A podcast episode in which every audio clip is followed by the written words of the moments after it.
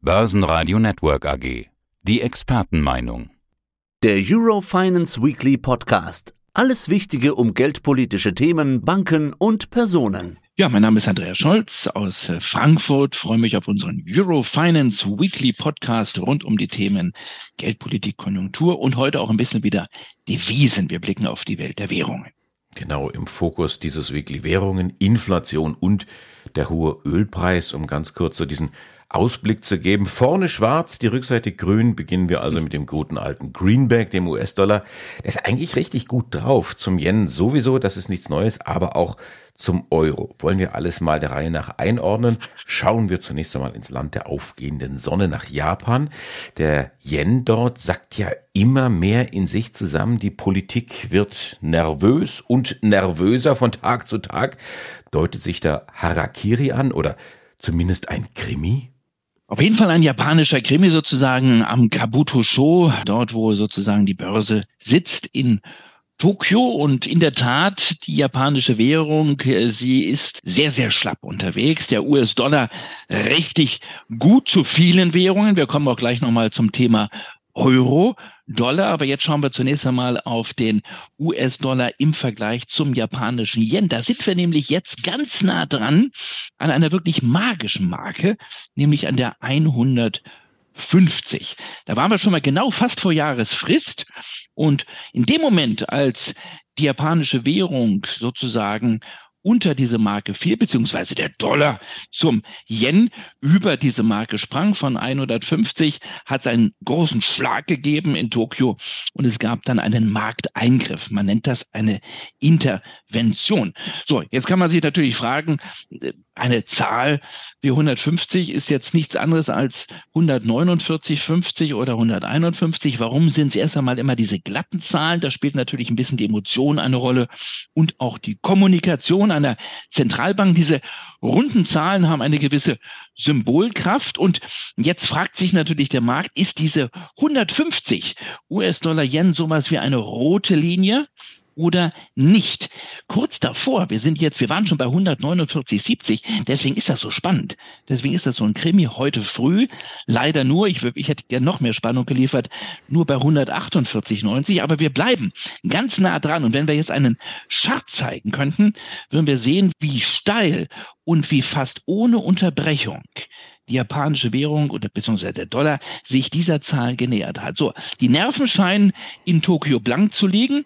Je näher wir uns dieser magischen Marke hinbewegen, ja, geht die Spekulation hoch und steigen die Wetten, ob die BOJ beziehungsweise das Finanzministerium in Tokio in Japan wieder eingreift. Äh, heute Nacht gab es eine Aussage, deswegen ist das so so dramatisch in gewisser Weise. Einmal mehr vom japanischen Finanzminister, der hat den Nachnamen Suzuki und äh, Mr. Suzuki hat gesagt, wir haben, er nannte die Worte strong sense of urgency. Wir haben hier eine starke Bedeutung von Dringlichkeit. Also das ist im Grunde genommen, Andreas, eine verbale Intervention, keine echte mit Geld, aber zumindest eine verbale. Er droht also sozusagen mit einem Markteingriff. Und jetzt sind wir gespannt, ob äh, diese rote Linie, diese 150 wirklich eine rote Linie ist, ob die BOJ wieder eingreift oder ob sie den Markt ein wenig sich noch bewegen lässt, ein wenig weiter nach oben zucken lässt. Das könnte die nächsten Tage, und da sollten wir alle drauf achten, ein ganz, ganz spannender Kampf werden, ein ganz, ganz spannendes Szenario werden. Wir werden auf jeden Fall diesen Test erleben, da bin ich mir sicher, in den nächsten Handelstagen werden wir noch näher an die 150 rankommen. Ein wirklicher Stresstest für die japanische Politik, aber auch für die Geldpolitik. Also beim Krimi ist ja der Täter immer der Gärtner. Das behauptet zumindest Reinhard May. Und in diesem japanischen Krimi ist das Ueda Katsuo, der ist nicht Gärtner, sondern der Präsident der Nippon Ginko. Also die Bank of Japan könnte sich doch einfach machen. Müsste nicht verbal intervenieren oder so. Die könnte einfach den Zins erhöhen und das Problem wäre gelöst.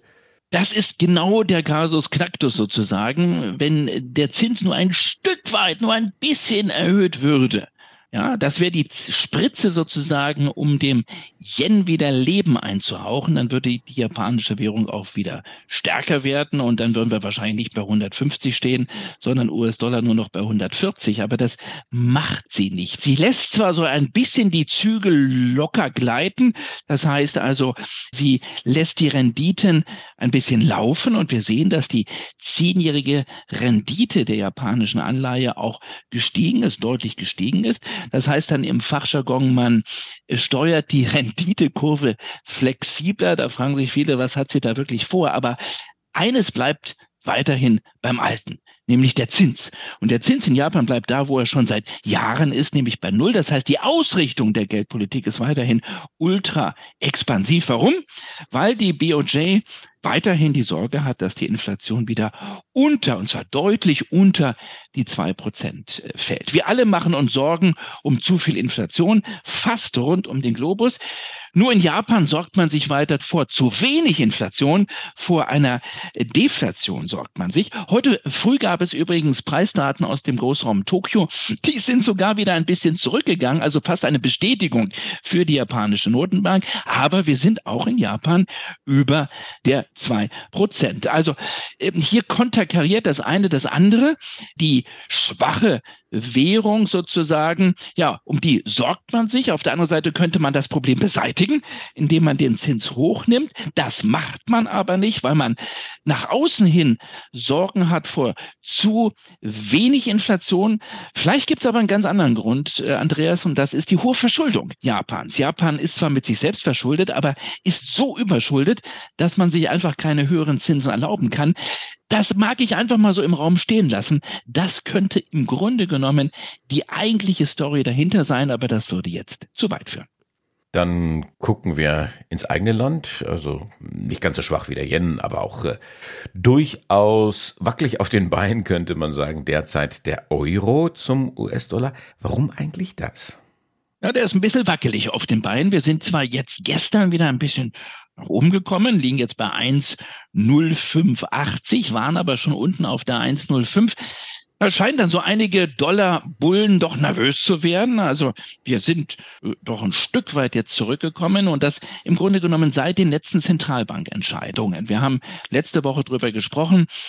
Higher for longer, das ist das Motto der US-Notenbank und das nimmt der Markt der US-Notenbank auch ab. Also sie kommt im Moment glaubwürdiger rüber, die FED, als die EZB. Man nimmt der US-Notenbank es eher ab, dass sie die Zinsen auf eine längere Zeit oben lässt, vielleicht sogar noch einen weiteren kleinen Zinsschritt macht, weil die Konjunktur in den USA weiterhin sehr robust läuft. Wir haben gestern Zahlen bekommen vom Arbeitsmarkt, die waren ein bisschen schwächer.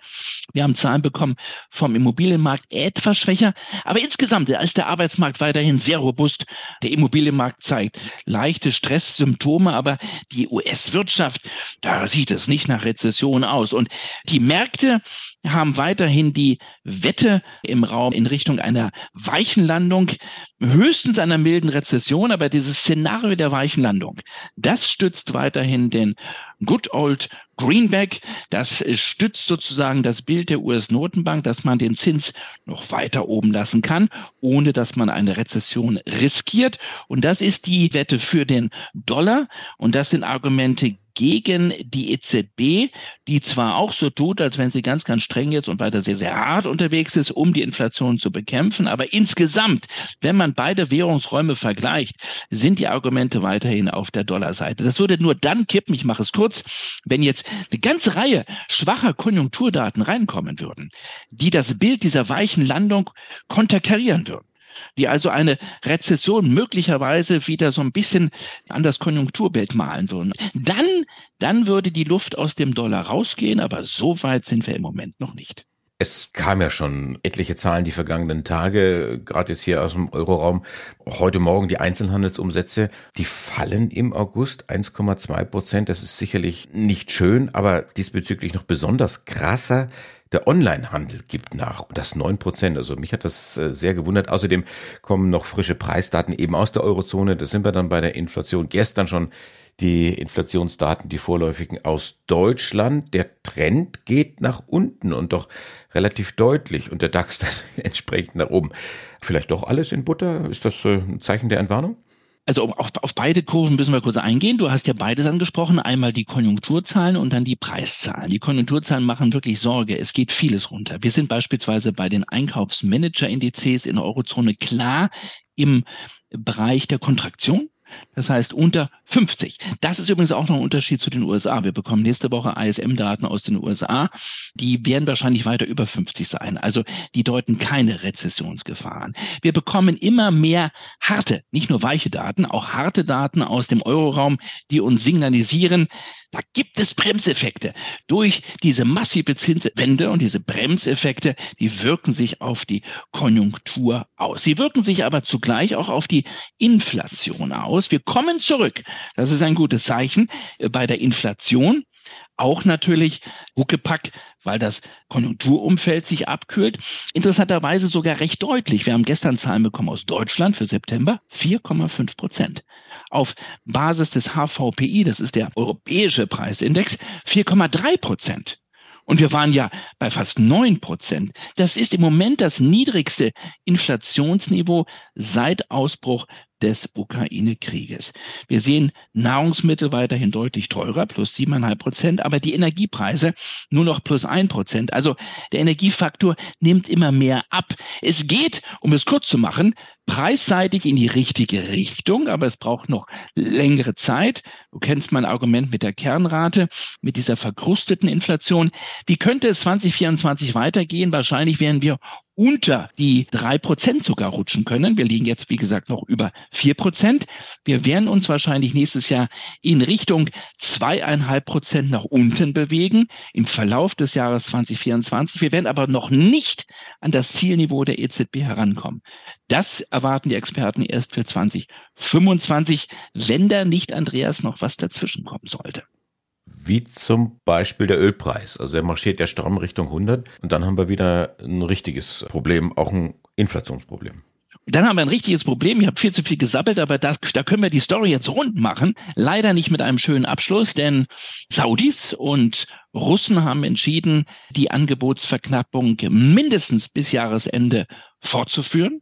Das merken wir an den Zapfsäulen, das merken wir beim Tanken. Wir sind jetzt beim Brent über 95. Ich kann mir vorstellen, dass wir Richtung 100 laufen, vielleicht sogar wieder über 100. Wir kommen ja von über 125. Das war bei Kriegsbeginn. Dann haben wir uns schön nach unten gearbeitet beim Ölpreis, was wir beim Tanken dann nicht so gemerkt haben.